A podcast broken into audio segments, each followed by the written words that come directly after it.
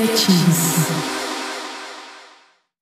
Salve família, está começando um novo episódio de Criatives, um lugar de ativação da espiritualidade, da liderança, da criatividade, uma mesa onde nós recebemos pessoas ou conversamos sobre assuntos que podem então trazer inspiração, podem gerar ideias, transformação, ativação na sua vida. Sempre que você ouvir algo aqui, ativou você, melhorou você, transformou você, compartilhe, comente, deixe aqui o seu tempero para a gente. Participe, tá? E também aquelas frases, né? aquela, aquela história que mexeu com você, deixa nos comentários também. Nós estamos no Instagram, Criativo Underline Podcast, nós estamos no YouTube, uma playlist no canal Eleve, estamos também no Spotify. No Spotify ou nas plataformas de áudio é apenas Criative-se. E hoje eu tenho uma alegria tão grande de receber aqui alguém que é, dispensa apresentações. Alegria minha, Marcos. Me Nossa. abençoa tanto, tanto, tanto. Abençoa tanto a igreja da cidade, abençoa tanto além até da nossa nação. Aqui Deus na é nossa nação, bom. muitas pessoas e além dela também. Deus é bom demais. Eu sou tão abençoada por você, né? Essa é a melhor parte do reino. Juntos somos sempre melhores, né? Mas eu acho que eu recebo mais, tá? Sei não. Sei não. Então você já viu aqui, né? Estou aqui com a pastora Leila Paz, ela que é uma grande líder na igreja da cidade, casada com o pastor Carlito Paz, tem quatro filhos Lindos. incríveis. Os amo. Demais. É, e também ela é formada em psicologia, é mestre em psicologia também. É, ela tem um, também a sua formação em educação cristã pelo IBER. Pois é, o Iber. Olha Veja que legal. Só. E tanta bênção aqui na nossa igreja. Ela também é uma grande mentora para as artes, para a criatividade. Se você lê, por exemplo, Creatives, ela está lá. Eu menciono, eu cito ela ali na. Eu vou conversar um pouquinho sobre isso aqui, né? Sobre a, os caminhos de criatividade que ela traz para os espetáculos, para grandes expressões artísticas aqui no nosso meio. Uma paixão, eu amo demais da conta esse trem. É bom demais. E dá para ver, hein? Nó. E onde põe a mão, Não, povo, incrível. Povo, povo é lindo, a equipe é maravilhosa. mas saber trabalhar com o povo. É bom. É uma Ajuda, arte, né? Ajuda. Ela é coautora de Supere Suas Perdas, um livro que eu indico demais. Ela escreveu com o pastor Carlito. Para você que está passando por luto, que terminou um namoro, que teve uma grande perda financeira, teve uma grande mudança, está passando por um luto, Ajuda também bastante. é coautora desse último lançamento aqui. Deixa eu te contar uma coisa sobre esse livro aqui. Chegou, né? 5 mil. Vamos lá, vai dar para seis meses, mas deu para uma semana. Foi impressionante. Saiu assim, ó, rapidamente. É, uma fi, é um filho espiritual escrevendo com uma mãe espiritual, pastor Fabiano e pastora Leila. E aqui você tem, é, assim, uma riqueza muito grande sobre a filiação espiritual. Escolha ser filho, paz e segurança para superar a orfandade espiritual. É isso aí, são conversas. Conversas gostosas, assim, que a gente espera que realmente ajude as pessoas a compreenderem quem elas são, Quem elas são, a Isso. identidade. profundamente. Uau! Daqui a pouco eu vou falar sobre ele. Bora? Mas vamos começar lá da, da história da sua vida, a conversão, como é que foi a conexão. eh, Eu queria ouvir aqui a sua conexão com Jesus, sua conexão com o chamado, sua conexão com pastor Carlito. Que legal. Ó, eu nasci com, um legado de gente que crê em Jesus há muito tempo, né? Eu tô, nasci dentro de uma vila, Leta, que é fruto de um avivamento na Letônia, que veio para o Brasil, fundou uma pequena, Essa uma história pequena incrível. vila. É, eles vieram por conta de um chamado mesmo para essa terra. E eles fundaram 153 igrejas Uau! Pessoal. 153. ao redor daquele lugar onde eles se estabeleceram. Eles vieram mesmo com um avivamento tão precioso assim. Então nasci nesse local. Então eu já pela bondade de Deus, né, tem um monte de história de Jesus na minha vida. Mas os meus pais saíram dessa Isso em qual Vila. cidade? Nessa isso era vila? Varpa, lá Varpa. no interior de Tupã. Eles saíram de lá quando eu tinha oito anos. Uhum. E nós nos mudamos para Itu. Meu pai foi procurar emprego, essa coisa toda. Lá em Itu, a gente foi procurar igreja. E a gente foi num culto de meio de semana, numa congregação batista bem pequenininha. Só tinha a minha família e o pregador. Uau. Um jovem, um rapaz, bem novinho, assim. E ele pregou e fez o culto lá, e nós estávamos juntos. E ele perguntou quem queria aceitar Jesus. E eu aceitei naquele dia, levantei minha mãozinha, com oito aninhos de idade. Uau. Aí mais tarde a gente encontrou uma outra igreja que a gente frequentou lá em Itu, onde a gente se envolveu, fui batizada, fiz parte de Mensageiras do Rei, aquela coisa toda. Quando eu tinha 15 anos de idade, eu estava voltando para casa da escola, nessa época eu estudava à noite. E olhando para o céu assim, eu entendi papai falando comigo assim: "Olha, eu queria te chamar para você me ajudar a cuidar de pessoas e me trazer e, trazê-las para mais perto de mim". Eu falei: "OK, tô dentro. Daquele dia em diante, eu comecei a procurar um seminário. Eu entendi, naquela época, né, a gente tinha muito essa visão, né? Aham. Se você é chamado, você vai para um seminário, você vai exclusivamente se dedicar. Hoje a gente Hoje pode ir tem pro college, né? college, a gente pode ser fazedor de tenda, a gente tem um monte de Um monte de opções, coisa, né? Coisa maravilhosa. Aí eu peguei e comecei a preparar a minha vida, porque na época eu queria fazer análise de sistemas. Olha só. Hum, eu estava Análise de sistemas, uma Pois é. desenvolvedora. trabalhando. Tecnologia. Coisa de computador. Eu fazia processamento de dados. Existia um curso Olha técnico só. chamado processamento de dados. legal. Eu fazia. Aí eu achei o IBER, né? Aham. E aí fui estudar quando eu terminei o segundo grau. E no IBER, eu recebi o convite para ir para uma faculdade, para desculpa, para viajar com uma família de americanos que eu cuidava das crianças deles. Eles tinham quatro crianças e eu fazia babysitter para eles toda semana. Aí eles iam fazer um furlough, que é aquelas férias prolongadas. Uhum. Eles falaram: "Você quer ir com a gente?" Eu falei: "Hã?" Eles falaram, é, nós queremos te levar. Eu falei, já fui. Mas eu Coisa queria boa. muito, muito. Eles são paizinhos especiais para mim também. Como eu queria me formar com a minha turma, então eu fui para o Seminário do Sul, lá no Rio, adiantar matérias, para poder, na minha volta, ter os créditos todos fechados para poder me formar com a minha turma e não ficar atrasada. Lá na biblioteca do seminário, fazendo as minhas tarefas, um rapaz se aproximou. Um rapaz. Um rapaz. Alto. Eu não estou vendo mais a sua irmã no coro. Porque ela cantava, minha irmã cantava no coro da Elza Latchevsk, lá no Seminário do Sul. Não estou vendo mais a sua irmã no coro. Cadê a sua irmã? Eu falei, puxa, aconteceram uma série de coisas, ela não está podendo mais vir e tal. Conversa, vai, conversa, vem. Carlito me pediu em namoro, um pouquinho antes de eu fazer essa viagem para os Estados Unidos lá. Foi lá, lá que nós nos encontramos. Quando estava para viajar, eu terminei o namoro. Eu falei assim: não vou viajar com um namoro pendente. Ah, não. Aí eu terminei o namoro. Quando eu voltei, ele me apareceu com um buquê de rosa desse tamanho na porta. Falei: vamos continuar? Eu falei: vamos. Aí a gente casou lá no Rio. só. Olha que legal. Olha, eu estava lembrando aqui, eu sou casado também, gente, com uma descendente de Letos. A Mariana, é, ela é neta de um pastor batista que fez parte desse movimento. Pastor dos meus avós. É, que Uhum. legal. O, o vô da Mariana foi pastor na congregação onde meus avós participaram. Essa congregação que fundou esse montão de igreja. Olha só que Ele foi pastor lá. show.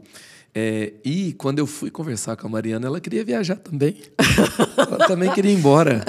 Eu até tenho uma história bem interessante de nisso, que ela ia para a Alemanha. Olha. E, e aí eu peguei, eu, eu falo para ela que a minha oração foi mais forte que a dela.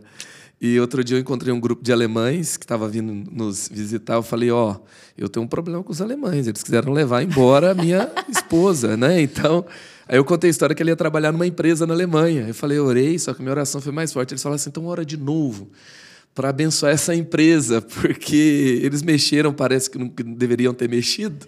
E a empresa está mal lá até hoje. Então, ora de novo para abençoar eles de volta. Amém, Jesus. É interessante essas voltas, né? O mundo, o mundo Que- dá voltas. É A impressionante. gente começa lá, análise de sistemas. Deus tem outra coisa totalmente diferente, né? Sim. A gente acredita que tudo vai mudar com uma viagem, mas de repente Deus muda tudo também. Sim. É tão bom andar com ele. Ele sabe muito melhor do que a gente. Isso devia fazer acalmar nossa ansiedade, né? De nada conta.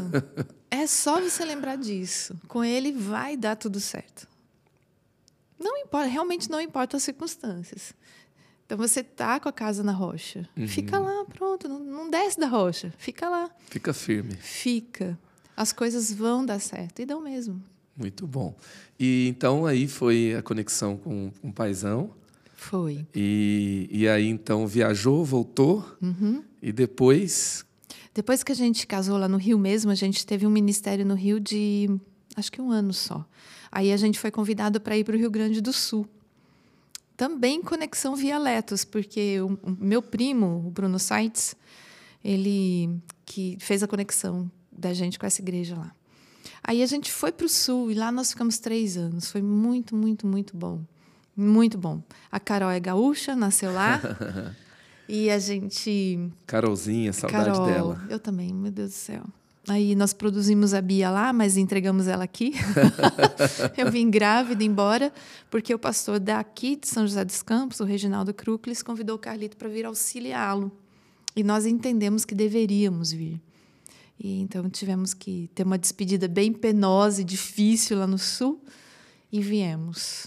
Estamos aqui já fazem 24 20. anos, sei lá, direito. 97, né? Foi. De 97 para hoje é por aí. 25, vai fazer 25, né? Impressionante, né? 25 anos, incrível. E, gente, assim, vou falar um pouco dessa história, né? Então, eles chegaram em 97, assumiram a igreja em 99. Uhum, sim. E, nesse tempo, nós tivemos uma igreja que passou de 600 para 23 mil membros, plantando igrejas em mais de 20 cidades. É muito milagre. Esses dois livros que nós falamos é de uma editora que já publicou mais, quase 100 livros e um ministério que tem uma rede, né, Inspire, que abençoa hoje milhares de igrejas no Brasil e no mundo. É impressionante. E, e um espetáculo Alto de Páscoa que é o maior espetáculo indoor da Paixão de Cristo no Brasil. É verdade. E nós recebemos aí quase 50 mil pessoas em uma semana e todo o alcance online e toda a inspiração que é para as igrejas, né? É sim, a gente tem um monte de filhotinho no Brasil inteiro. tem alto de Páscoa, tudo que é lá. Tudo que é lado É, de e é muito legal para ver como cada realidade começa, vai Sim. crescendo, vai abençoando a sua realidade ali, local, comunidade, etc. né? Isso. É muito delícia. É, é- é muito impressionante o que um sim, o que um, um pão e um peixe, Uhum. se você nem tiver cinco pães ou dois peixes, podem fazer na mão de Deus. Carlito e eu somos pessoas do interior do interior. A gente nasceu em lugares muito pequenos, a gente não tinha repertório para sonhar com o que acontece aqui hoje. O Rick, Olha isso. é, o Chris Valentin fala isso, né? Você precisa ter contato com muitas realidades diversas para que você tenha repertório para sonhar. Uhum. Bem, a gente não tinha. Que é até um conceito de criatividade também. Então, a gente não tinha. Aí o que o que a gente fez foi dizer sim para Deus a cada etapa, cada passo sim, cada passo sim, cada passo sim, vamos, vamos, vamos. E Carlito tem um um fator muito legal, ele não tem medo. Uhum. Ele é arrojado. Então ele vai, ele vai vendo, vai experimentando, vai tentando, vai fuçando. E isso é muito, muito legal. Aí o que acontece? Do sim de duas pessoas do interior, que não tem muito repertório e tudo, a gente vê o que a gente vê hoje. Uhum. Isso é tudo mão de Deus. Ele pode, ele faz quando ele quer, do jeito que ele quer. O que ele quer fazer com a gente. Então, quando você diz para ele sim, aí ele faz. Dá Inclusive, trabalho. ele aumenta nosso repertório. Muito, Ele nos coloca nos lugares que a gente tem que estar. Né? muito. Ele leva. Mas leva mesmo. E, mãe, como é que nasceu sua jornada na psicologia? Quando as crianças estavam indo para a escola já, né, eles já estavam mais, é, mais velhinhos, eu ia falar velhinhos, a criança velha não tem, né? Mas eles já estavam com mais Cresceram um idade. pouquinho. É. Aí a gente surgiu com essa ideia assim, vamos estudar? O Carlito falou, vamos. Falei. Aí eu fui, fiz a matrícula, fiz aquele vestibular online lá, passei, comecei. E eu gosto muito, como o chamado de papai foi esse mesmo, né? ajudar pessoas a chegar mais perto de mim. Isso sempre foi muito forte para mim. Eu sempre tive muita vontade de trabalhar com esse tipo de coisa. Romper o que afasta as pessoas de papai. Então eu fui, estudei, depois eu fiz o mestrado e eu amo. E o mestrado foi nos Estados Unidos? Foi, foi online, mas uhum. foi, foi totalmente americano lá. Eu lembro da, do estágio, né? Infinitas horas. 800, 800 Marcos. horas. Sabe lá o que é isso? 800 horas de Uau. estágio para você cumprir? Uau. É, muito, é muita coisa. coisa. É uma carga horária doida, assim. Mas fizemos, o pessoal acompanhou, foi muito legal. E como que você acredita que essa ferramenta, a psicologia, coopera né, como ferramenta é, no evangelho mesmo para abençoar pessoas, para levar cura, para levar transformação. A psicologia é totalmente, mas é mesmo, é totalmente uhum. papai. A psicologia é a cura pela fala. Uhum. Papai falou muito desse princípio no evangelho todo, né? Uhum. É, Jesus chegava para as pessoas para conversar. E as interações, o, o, relacionamento, a, a, palavra sempre diz que isso é muito, muito, muito importante. O ferro afia o ferro o amigo que ama em todo tempo e na adversidade é mais chegado que o irmão e todas as outras situações de relacionamento que a palavra coloca. E a psicologia é, uma, é um nasceu de papai porque ela é isso, ela é a cura pela fala. Uhum. É uma terapia em que a pessoa pode dizer o que lhe acontece e ao falar ela se escuta e se organiza uhum. com a uhum. ajuda de um profissional. Olha só. Isso. Isso é totalmente papai. Aliás, a psicologia se completa nele. Uhum. Até que o profissional também tenha tido seu encontro com o criador da terapia pela fala, a psicologia ainda fica um pouco capenga, apesar de poder ajudar muito, uhum. mas ela é essencial. Essencial para nós hoje. Ela realmente pode fazer grande diferença no corpo de Cristo. E como que você vê essas. Uh, uh, eu acho que assim, nada substitui o evangelho. Né? Eu gostei da Não. sua perspectiva também de colocar que é algo que nasce de um princípio que está na palavra. Sim, totalmente. E por isso que nós vemos os efeitos positivos. Né? Exatamente. Né? Agora, às vezes, tem ambientes que querem substituir. Né? Então, a gente vê ferramentas, por exemplo, do coach dentro da igreja.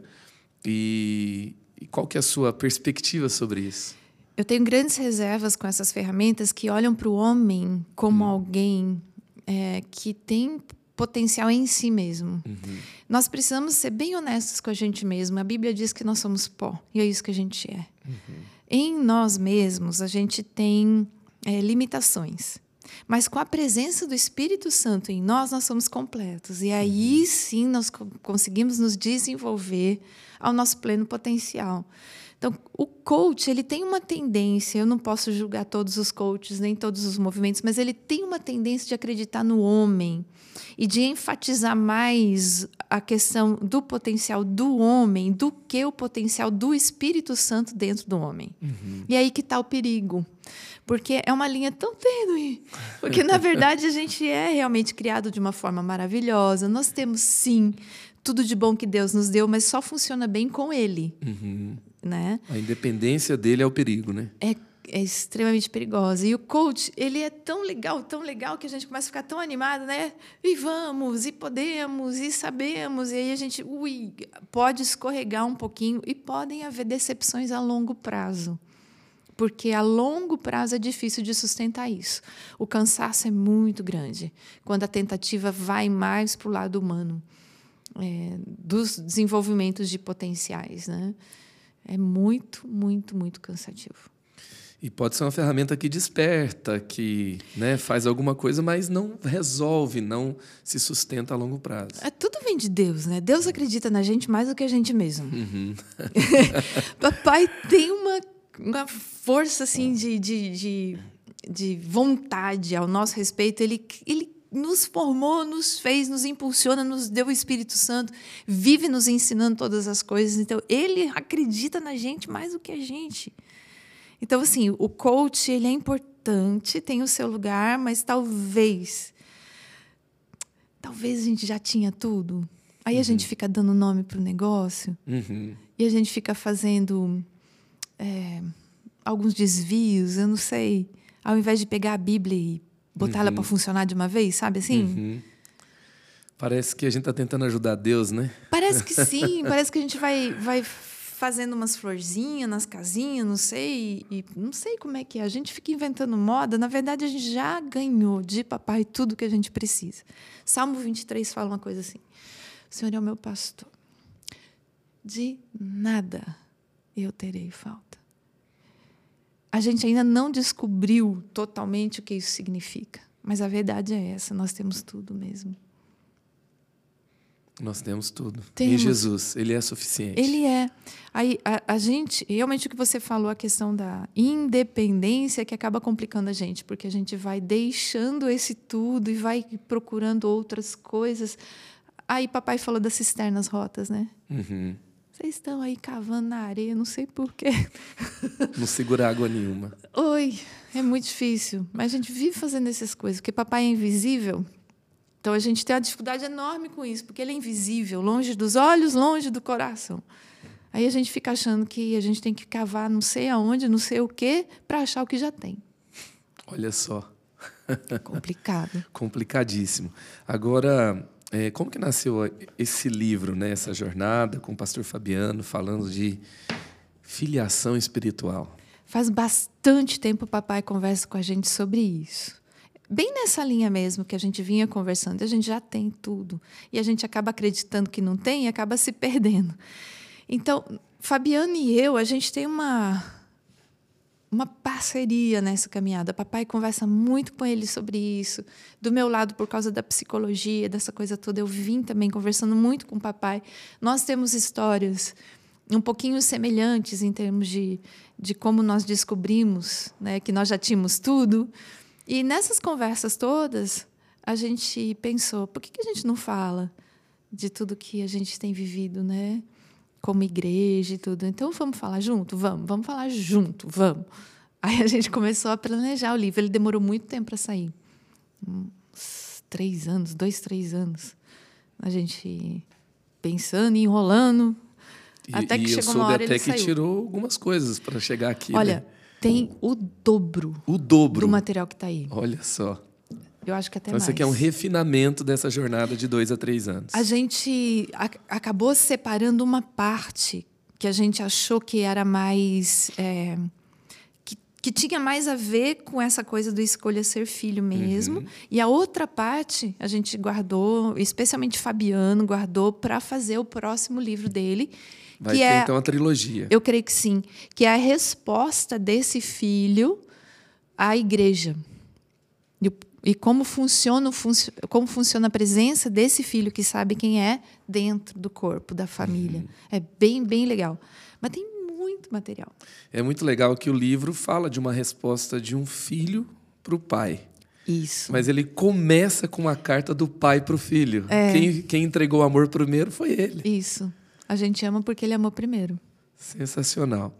Pode dar spoiler? Pode. Quando quando eu fiquei aqui, né? Interessante. O terceiro filho. O que que é o terceiro filho? O terceiro filho é Jesus, o filho que sabe quem ele é totalmente. O primeiro é o. A gente fala da parábola né, do pai amoroso. O primeiro é aquele que chuta Lucas o 15. balde. É. É. É, eu não quero saber. Mato meu pai, quero dinheiro, estou indo embora. O segundo é o que estava sempre em casa, mas nunca perto do pai, no coração do pai. Tem bastante gente que é assim, né? Uhum, filho mais velho. Tá em casa, tá vendo o pai, tá andando com o pai, mas não se deixa amar por ele. E o terceiro é Cristo, esse nosso querido mano, o mais velho, né, de todos nós, que nos mostra como que é ser filho de verdade. Ele ensina. Ele está ali na parábola também. Tá. Porque ele está contando a história, né? É, Olha que legal. E aqui fala sobre o DNA do filho, né? Quais são as principais marcas que nós podemos perceber para fazer esse teste de DNA na nossa vida? Marcos, eu acho que se eu fosse falar uma coisa, eu diria não ter medo de depender. Hum, O filho não tem medo nenhum de depender do pai. Sabe? A, a principal marca da orfandade é a independência. Eu quero, quero ser eu. Eu quero fazer o que eu quero. Eu não quero que ninguém diga para mim o que eu devo fazer. O filho não tem medo nenhum de ouvir do pai. Faça isso, isso e isso. E ele se sente empoderado e não humilhado uhum. numa situação de dependência. E é, é, é muito complicado para a gente entender o, o empoderamento que a dependência tem. Satanás conseguiu fazer a gente acreditar que a dependência é humilhação. Olha isso. Ele conseguiu. Então, se é uma humilhação, eu quero me livrar né, de tudo que me faz me sentir humilhado. E... Exato. É como se a gente quisesse se livrar de uma dor. Eu não quero ser dependente, eu não quero que se metam na minha vida, eu não quero que me falem o que eu tenho que fazer, eu não quero, eu não quero, eu não quero. E, vamos nos isolando, nos isolando, nos isolando, perdendo a conexão, perdendo a conexão, e aí a orfandade vai se instalando cada vez mais forte. O filho ele não tem medo nenhum de depender.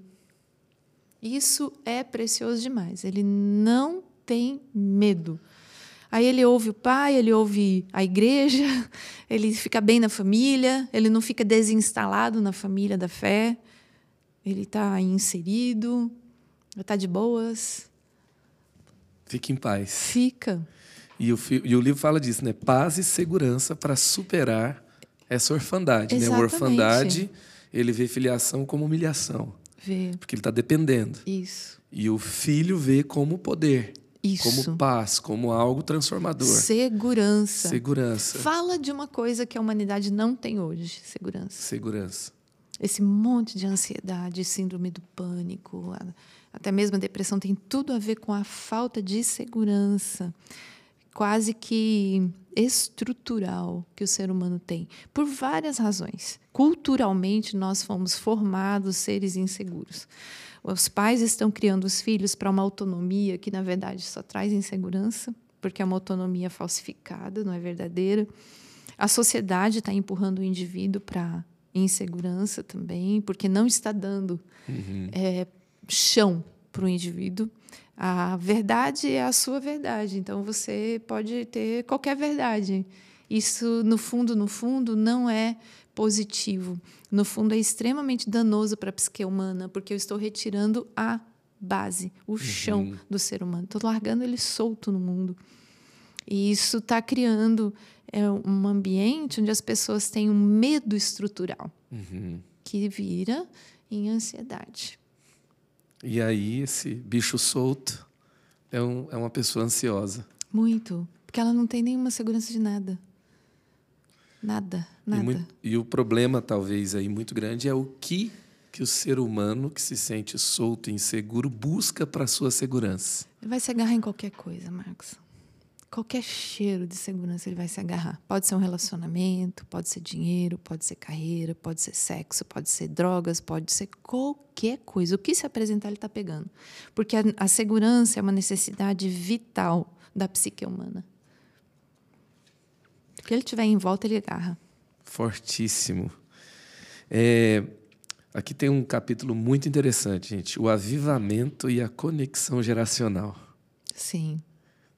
Qual que é a relação né, que a gente tem entre o avivamento e essa conexão de gerações? É de a segurança. Pais e filhos espirituais, Exatamente. irmãos mais velhos espirituais. Exatamente. Se eu me entendo como filho, sei quem eu sou e eu estou empoderado por ser filho, então eu estou conectado com os meus pais espirituais, eu vou receber. Recebendo, eu vou ter condições de perpetuar.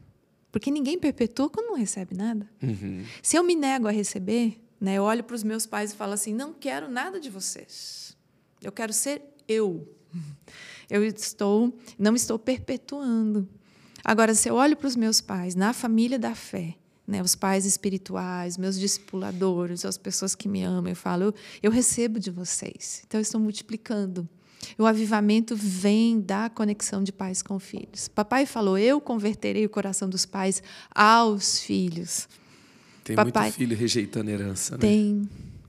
Tem. Por causa de uma mentira que Satanás colocou em nós, que é a mentira da independência. Você tem que ser o que você é, você tem que ser o que você quer ser. Você não pode olhar para ninguém.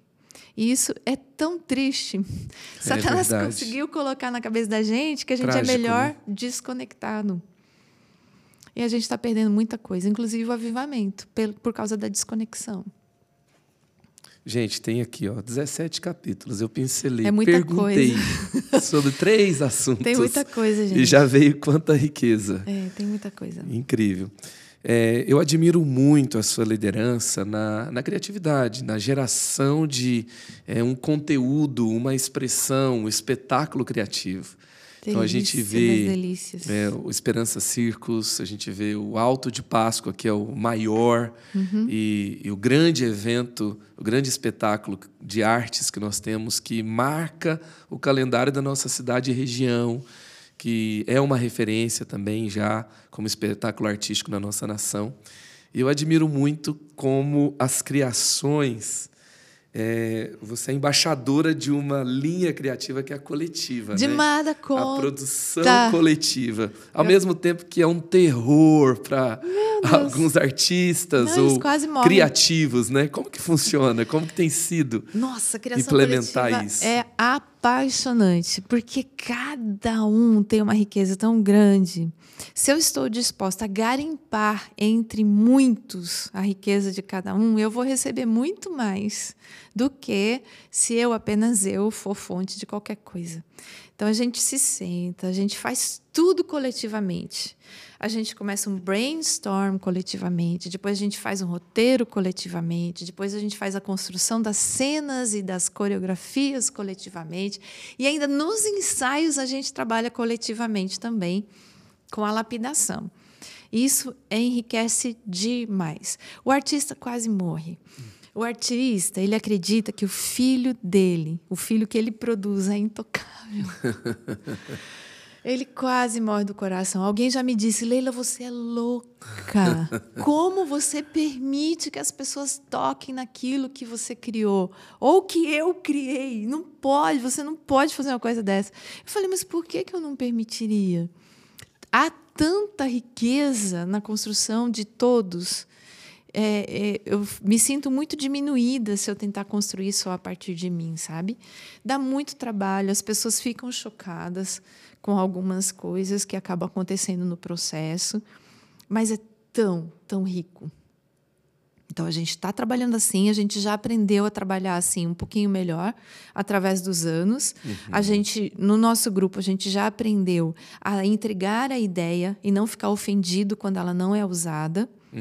A gente já aprendeu também a entregar a ideia e dar de verdade, não requisitar né, a autoria de nada, porque na verdade nós estamos trabalhando juntos em tudo, né? Alguns de nós somos cabeça de área em algumas partes, mas a maioria de nós trabalha junto com um monte de gente. E com muito choro e ranger de dentes, a gente chegou hoje numa engrenagem macia, onde as pessoas estão bem faz, vivendo esse ambiente de inspiração coletiva. E se pudesse, se você pudesse assim, ah, eu vou dar algumas dicas para você numa igreja que não tem expressões artísticas, não faz espetáculo, não tem uma apresentação, é, como começar? Como seria assim alguém que tem isso em mente, que tem um potencial para liderar um time criativo, é, para fomentar esse ambiente? Quais seriam os primeiros passos? Como é, pegar ali aquele aquele material bruto, né? Os primeiros, porque a gente não começou onde a gente está, né? De jeito nenhum, são Teve 17 começo. altos de Páscoa, são muitas coisas que a gente. Eu não, eu não aguento olhar alto de Páscoa antigo. Eu tenho uma dor no coração, eu falo assim, gente do céu, mas é uma construção que leva tempo, é um crescimento, né? Eu, eu diria para começar pequeno, para começar mesmo de é, especiais de minutos, de músicas que durem minutos e trabalhar sempre fora da caixinha. Tipo trabalhar uma intervenção no culto É, de uma música. é isso. Começar por ali. Começa por ali. Aí pensa, pensa em coisas diferentes. Não pensa no que todo mundo faz. Por exemplo, todo mundo usa um determinado tecido para fazer uma determinada coisa. Vai, vai para um outro lugar. Procura alguma coisa um pouco diferente disso. Não usa o clichê. Às vezes fazer algo é, que seja simples, mas trazendo um elemento novo. Já É, é, já é uma forma extremamente- de criar uma, algo novo, né? Isso. E de sair um pouquinho fora da caixinha, você é, dar para você mesmo a chance de pensar em algo que pode ser mais interessante, pode deixar as pessoas mais instigadas, pode criar um ambiente onde as pessoas sejam é, chamadas para trabalhar com você. E isso tudo vai só acrescentando, né? E como lidar assim com o ego? Muita conversa. A pessoa ofendida. Muito... Alguns precisa deixar ir. A gente não consegue agradar todo mundo mesmo. É muito, muito difícil agradar todo mundo. As pessoas têm ideias, às vezes, tão diferentes das suas. Uhum. E, às vezes, elas não conseguem andar com você mesmo. Então, às vezes, é importante deixar ir, deixar elas terem as outras experiências em outros locais, que elas gostem mais e se sintam melhor. A gente ama, ama, ama, ama. Conversa, conversa, explica, explica, explica, sabe? A visão tem que ser compartilhada, explicada muitas vezes. E a gente não, não pode poupar esforços assim, de explicar o nosso coração e o que Deus está colocando no nosso coração. Aí, aí depois é a decisão da pessoa. Ela é livre para escolher né, onde ela vai servir a Jesus e como ela vai servir a Jesus. Aí a gente também precisa ter um coraçãozinho um pouco preparado para aqueles que vão dizer: puxa, desse jeito eu não consigo trabalhar. Então, tá. Então, porque eu, eu fiz uma pergunta seguida da outra, uhum. porque você vai começar. Uhum. Aí você vai trazer um elemento novo, você vai trazer os criativos para perto. E tem muita gente que desiste na segunda questão, né? Uhum. Porque algo lindo aconteceu, às vezes não foi algo grande, mas foi um começo. Vai chegar um testemunho, mas às vezes chega aquela pessoa que ficou chateada, né? Aquela pessoa que não se sentiu valorizada. Sim. E tem muita gente que para aí, né? Para mesmo. Para mesmo. A gente tem que falar demais da conta da motivação. Hum, boa. Num dos nossos autos, a gente contou com a ajuda de algumas irmãs que fizeram para a gente um memorial. Uhum. A gente pegou um cordão vermelho e colocou um preguinho no cordão. Uhum. E eu pedi para todo mundo carregar aquilo em todos os ensaios para a gente lembrar do motivo. Eu lembro disso, meu Deus. Da gente estar tá fazendo aquilo. Eu lembro, eu lembro que teve gente que usou por anos aquele cordão. Porque a gente tem que lembrar, Marcos. Quando a gente olha para um preguinho e lembra do que Jesus sofreu por nós na cruz, o ego desmancha. Uhum. Não tem jeito. As estrelinhas de Jesus sempre teremos conosco. Mas elas precisam entender né, o que está acontecendo no movimento artístico. Não é promoção pessoal de ninguém. Uau! Não é.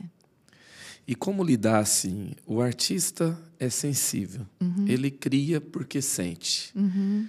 Então ele vai ter uma tendência de, às vezes, é, sentir mais, valorizar mais uma emoção negativa e, e etc. Como eu, eu, separo né, esse desejo de aparecer e querer ser o centro uhum. e essa pessoa que é uma pessoa sensível e para que eu é, cuide desse artista que está no nosso meio e que é uma bênção. Ele é criativo, ele, ele é maravilhoso. Ele traz algo com uma perspectiva que abençoa muita gente, mas De ao mesmo tempo conta. ele tem uma tendência à depressão, tem uma tendência a supervalorizar uma emoção negativa, um sentimento de rejeição por falta de reconhecimento, etc. Como que a gente trabalha para o crescimento desse ambiente criativo para cada pessoa? As palavras criam. Uhum. Toda palavra cria. Toda palavra que você profere cria. Ou na sua mente ou na sua boca. Uhum. Nós precisamos ajudar os nossos artistas a entenderem isso. Quais são as palavras que você está produzindo? Tem, eu posso escolher o que eu produzo. Isso é precioso e é do céu. Uhum. Se eu produzo uma frase assim, na minha mente, não preciso falar para ninguém, mas eu produzo uma frase assim: Puxa, Leila não notou o meu esforço. Uhum. Essa frase produz e cria. Se eu produzo outra frase, ela pode ser: hum, Eu acho que a Leila não viu, eu vou mostrar para ela. Ela já produziu outras coisas. Olha só. Totalmente Vamos diferentes. juntar os assuntos? Uma nasce na orfandade espiritual Exato. e a outra nasce na filiação Exatamente. bem resolvida, né? Isso. Aquele ser independente que está se isolando, ele tem a tendência de produzir um palavreado cheio de dor Uhum. e que resulta em dor. E quanto mais dor, mais afastamento. Uhum. O artista ele tem uma tendência para o pessimismo. É natural por causa mesmo, como você disse, da sensibilidade. Uhum. Então ele precisa Entender quem ele é, em primeiro lugar. Aí entra Uau. o escolha ser filho. Aham. E depois disso, ele precisa entender que ele é senhor das palavras. Ele é senhor das palavras. Ele é. Ele precisa reconstruir, né? Ele tem que olhar para elas e desafiar. Isso, Uhum. isso aqui que eu estou pensando, isso é realmente real? Uhum. Ou eu estou produzindo fruto de uma impressão? Eu conferi isso? Eu realmente olhei para isso com honestidade? E depois que ele desafiou, ele normalmente vai ver que, que, que tem alguma coisa ali que não é tão real assim. Por exemplo, a Leila não me deu importância? Não, ela não viu. Então ela, porque se ela, se eu for até a Leila e falar com ela, ela vai me dar todas as razões para tudo. Mas e se eu não vou e fico com as minhas minhocas? Aí eu vou ter a consequência das minhas minhocas. Isso em todo tipo de relacionamento, Marcos. A gente fica bravo com um amigo porque ele mandou um WhatsApp atravessado.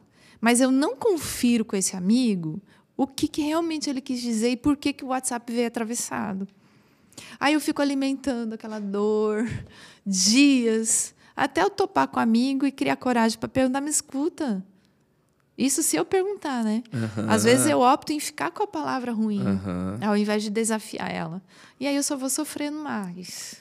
Moral da história: não fique com as suas minhocas. Joga né? elas fora. Resolva, converse. Joga elas fora. E tudo a ver com você escolher ser filho, saber quem você é, ter segurança nisso. Então você não vai partir sempre para o lado negativo. Você vai ter a tendência de partir para o lado positivo.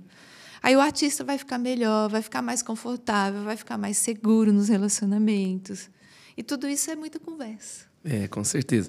Tem muita igreja que demoniza ser artista, né? Não pode. Muitos ambientes falam, ah, é um artista, é um xingamento, né? Não pode. Ser artista é uma bênção, é uma preciosidade. Então eu diria assim, né, te ouvindo, que não é pecado ser artista, De jeito nenhum. não é pecado ser sensível, Uh-uh. não há nenhum problema em você ter emoções mais afloradas, De no sentido de, nenhum. né, Sentir algo chega no tudo. seu coração primeiro. Eu vejo Mariana e eu, né? Mariana, ela fica muito impactada com os acontecimentos e a forma dela absorver é muito diferente de mim. Mas a forma que ela produz as coisas é muito diferente de mim também. Pois é. E eu olho porque ela sente, ela faz desse jeito, Uhum. né? E, e, e, ao mesmo tempo também a forma de lidar com a sua sensibilidade vai determinar onde você vai chegar. Isso vai paralisar você Então, ou vai impulsionar você. Aí que entra a questão das palavras. Eu tenho que desafiar o que eu estou pensando. Opa, Eu não posso só aceitar o que eu estou pensando. desafie seus pensamentos.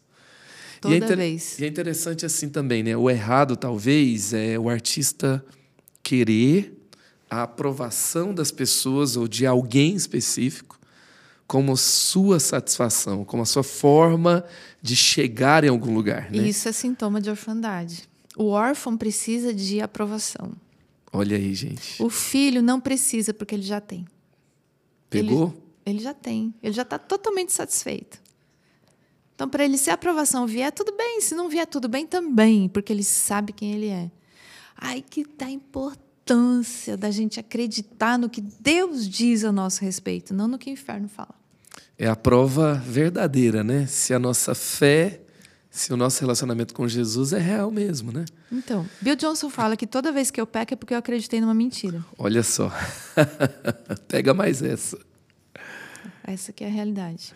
Então, fortíssimo, hein, gente? Espero É. que você tenha anotado isso. O que, que eu acredito? O que eu acredito sobre Deus? O que eu acredito sobre mim? O que eu acredito sobre a minha arte? Uhum. O que eu acredito sobre o que eu produzo? Tudo isso tem que ser colocado em xeque e analisado. Porque toda palavra cria. A minha crença está traduzida em palavras. E essas palavras vão trazer o sentimento que vai trazer o comportamento. Então faz toda a diferença você pensar no que você pensa. Examinar suas crenças e ver se você está acreditando numa verdade ou numa mentira. Uau. Uau. Deu aula. Isso fala muito de inteligência emocional, né? Totalmente. Totalmente. Inteligência emocional, muito de Deus. Muito de Deus. É um poder, uma autoridade dada por Deus para que nós possamos exercer a realidade de quem de fato somos. Incrível. E o mundo fala muito atualmente de inteligência emocional. Para todo lado. Para todo lado, E né? quem inventou estranho é Deus. Tudo veio de papai. Tudo veio de papai. Então, de novo, a inteligência emocional ela tem todo, faz todo sentido em papai. E através de papai, ela é derramada em nós, porque ele fez a gente a imagem e semelhança dele. E somos extremamente inteligentes emocionalmente, espiritualmente, espacialmente, artisticamente também, por causa da presença do Espírito Santo em nós. Então, de novo, eu reconheço que eu só, eu por mim não sou, mas eu com o Espírito Santo. Pronto. Nó! Resolveu tudo. E isso tem a ver também com o lidar das emoções, que tem tudo a ver com a escolha das palavras que eu utilizo para nortear os meus a minha vida como um todo, porque da palavra surge o sentimento e do sentimento surge o comportamento. Da palavra vem sentimento. Isso. Do sentimento, o comportamento. comportamento. Então, se eu gerencio, se eu estou realmente usando o livre-arbítrio que Deus me deu para realmente desafiar os meus pensamentos e escolher, de acordo com Deus, com quem eu sou em Cristo, as minhas palavras, eu já mudei o que eu sinto e eu já mudei o que eu faço. E é impressionante como o legalismo vai fazer o inverso, né? Uhum. Muda o que você faz para tentar controlar as coisas. Né? Nada né? funciona de fora para dentro. Nada. Nunca. Só de dentro para fora. Então tem que mudar o que você coloca para dentro Sim. e o que você pensa. Sim. Muito bom. E qual que é a dica assim, o passo a passo, né? Para alguns o, ass o assunto inteligência emocional é novo. Sim. Né? E o que, que vem a ser, como lidar. E, e hoje, assim, muita gente está sendo convidada a ocupar lugares estratégicos por causa da sua é, inteligência emocional, sua habilidade de estar estável em situações adversas. Isso. Saber lidar com o outro, saber lidar com seus impulsos e não derramar em cima do outro seu caminhão de, de insatisfação. Isso.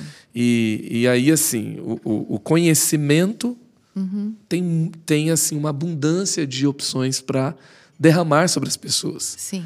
Mas essa habilidade de ser estável para aprender, para ser produtivo, para produzir coisas boas também no ambiente coletivo, é, é, vai ser sempre supervalorizada. Né? Como eu posso investir mais na minha inteligência emocional de uma forma mais prática?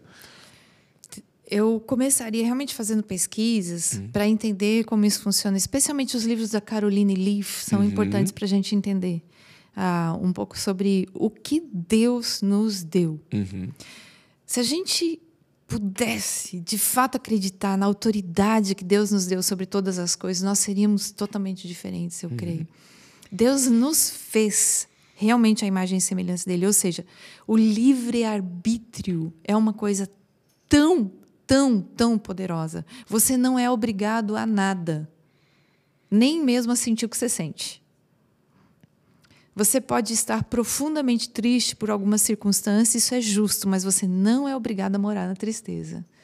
Como bons brasileiros, a gente acredita que o sentimento é a mola propulsora de todas as coisas na nossa vida. Então a gente diz assim: nossa, eu fiquei com tanta raiva que eu isso, isso, isso, isso e aquilo outro. Explica qualquer o Exato. qualquer eu, coisa que aconteceu depois. Eu sempre parto do sentimento uhum. para falar do que eu fiz ou deixei uhum. de fazer. E isso é um equívoco que Satanás usa para nos prejudicar. O sentimento não é a mola mestra. O que, que é a mola mestra? É o meu livre-arbítrio. Eu tenho o poder de decidir o quê? O que eu penso. A palavra que eu produzo, que é o Logos, que vai vir trazendo o que eu sinto. A partir disso, se eu estou num conflito extremamente difícil, se eu tenho domínio sobre as palavras que eu estou produzindo naquele momento, eu dominei tudo. Uau. E isso vem de Deus. Meu Deus. Para mim e para você. Uhum. Aí eu, eu estou sereno, eu estou tranquilo para examinar a situação, verificar as alternativas e escolher o melhor curso diante de um conflito, diante de uma situação difícil, diante de uma tragédia, diante seja o que for. Isso foi dado por Deus para nós. O nome disso é inteligência emocional. Mas ela tem tudo a ver com o bom uso do livre-arbítrio. Olha só. Você pode escolher azedar tudo? Pode. E as pessoas não entendem isso. Elas falam, mas o que, que eu podia fazer? Tá, o fulano fez aquilo, o fulano fez aquilo. As pessoas dão para o outro governo de si mesmo. Isso.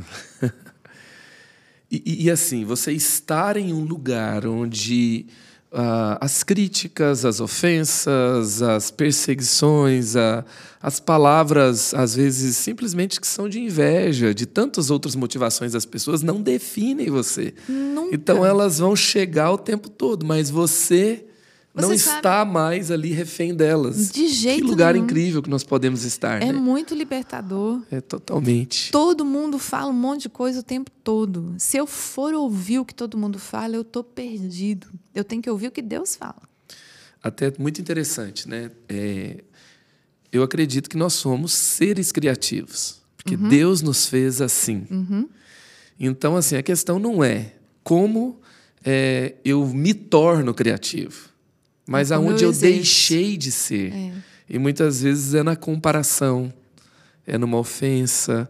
Às vezes é o que a gente falou, né? Lá, a ofensa que atingiu o coração de um artista que acreditou que é pior do que o outro Isso. e agora que não tem lugar, que nada que ele fala é ouvido e etc, etc, Isso. etc. Ele parou no meio do caminho. Isso.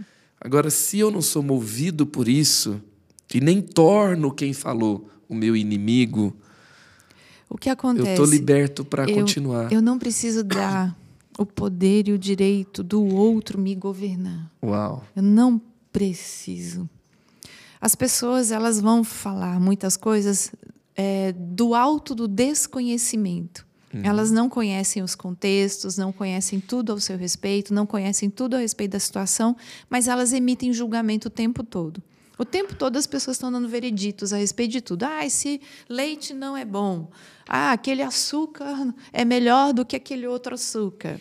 Ah, o fulano é mais honesto do que Beltrano. O tempo todo as pessoas estão emitindo julgamentos. E normalmente é sem base e sem conhecimento. Isso é natural do ser humano. O que, que eu tenho? Eu tenho o que Deus disse que eu sou. Eu tenho a palavra de Deus. E eu tenho também muita gente que entende a palavra de Deus e pode me ajudar. Por isso a palavra de Deus diz que o Espírito julga né, no meu coração o que eu recebo e eu posso, então, receber ou não. Agora, a grande diferença está, de novo, na palavra e no que eu acredito. Na minha crença e na palavra que eu produzo. Se eu ouço uma pessoa dizer, por exemplo, nossa, você cantou mal, hein? Eu posso mesmo ter errado em algumas coisas. Mas essa frase, realmente, é exatamente como você falou, ela não define quem eu sou. Agora, eu posso acreditar nisso. A eu gente- posso. Eu acho que a gente vive um tempo de idolatria da performance, né? Então, a gente exige da gente muito mais do que a gente precisa exigir. A gente está num lugar de insegurança porque a gente não fica na rocha, a gente fica tentando na- ficar nas opiniões dos outros. A gente não se permite ser a gente. A gente quer ser o que o outro é, né, e fazer o que o outro faz. E isso tudo está deixando a gente tão assim entristecido, né? As pessoas estão entristecidas de um modo geral. Mas Deus nos criou para tanta coisa diferente. Ele nos criou para todo o potencial artístico, para beleza, para ser quem você é, para amar apesar, para amar incondicionalmente. A gente não ama incondicionalmente. Essa pessoa que falou assim, ai, você canta mal, né? Eu já deixei de amar ela instantaneamente. Ela virou minha inimiga, né? Não consigo. Não consigo. Isso está errado. Eu preciso amar incondicionalmente. Ela falou uma frase infeliz. Só isso. E o resto da vida inteira dela. Não é? Então, a gente tem tanta coisa brilhante da parte de Deus, assim, para ser mais feliz, que a gente precisa acreditar e viver, né? Meu Deus, quanta coisa boa. É muito bom. Sem dúvidas, a palavra de Deus é incrível. Muito. E eu tô assim amando essa conversa, quanta coisa boa, quanta riqueza. Eu queria te ouvir assim, algumas dicas de livros, de coisas para assistir, talvez, né? Coisa mais preciosa Que vai inspirar mesmo. nosso é, eu pessoal. Acho, eu acho que o pessoal precisa ler a Caroline Leaf para começar, né? E as coisas que tem a ver mesmo com o que Deus tem para nós em termos de é, ser quem você é. Tem muitos livros sobre esse assunto, cada vez mais, né? Agora, sobre é, sobre ser criativo e deixar-se viver coisas assim, nada melhor do que uma pesquisa desinteressada, né? Pela internet, olhar coisas que estão acontecendo, ver musicais, ver filmes, é, parar para ver uma flor na rua, é, dar tempo para o seu coração respirar um pouquinho, não ficar refém de palavras dos outros, sabe? Se permitir um lápis de cor, um desenho com giz de cera, fazer uma comidinha um pouco diferente. E também se permitir sair um pouco do ambiente da preocupação para um ambiente de segurança em Cristo. Mesmo seja o que for, venha o que vier, vai ficar tudo bem, sim. Tomar um banho de chuva de vez em quando, sabe? Não ficar tão preocupado com gelado quando você está com, sei lá, com gripe. Toma o picolé, relaxa. Sabe assim pequenas permissões assim mesmo de sair debaixo das pressões e permitir que o Espírito Santo te fale coisas que você talvez nunca sonhou que poderia ouvir. Eu acho que tudo isso é, tem a ver com decisões de liberdade mesmo assim né do que as pessoas falam pedem. É tão bom você ouvir as pessoas mas é tão bom ouvir as pessoas com o Espírito Santo do ladinho.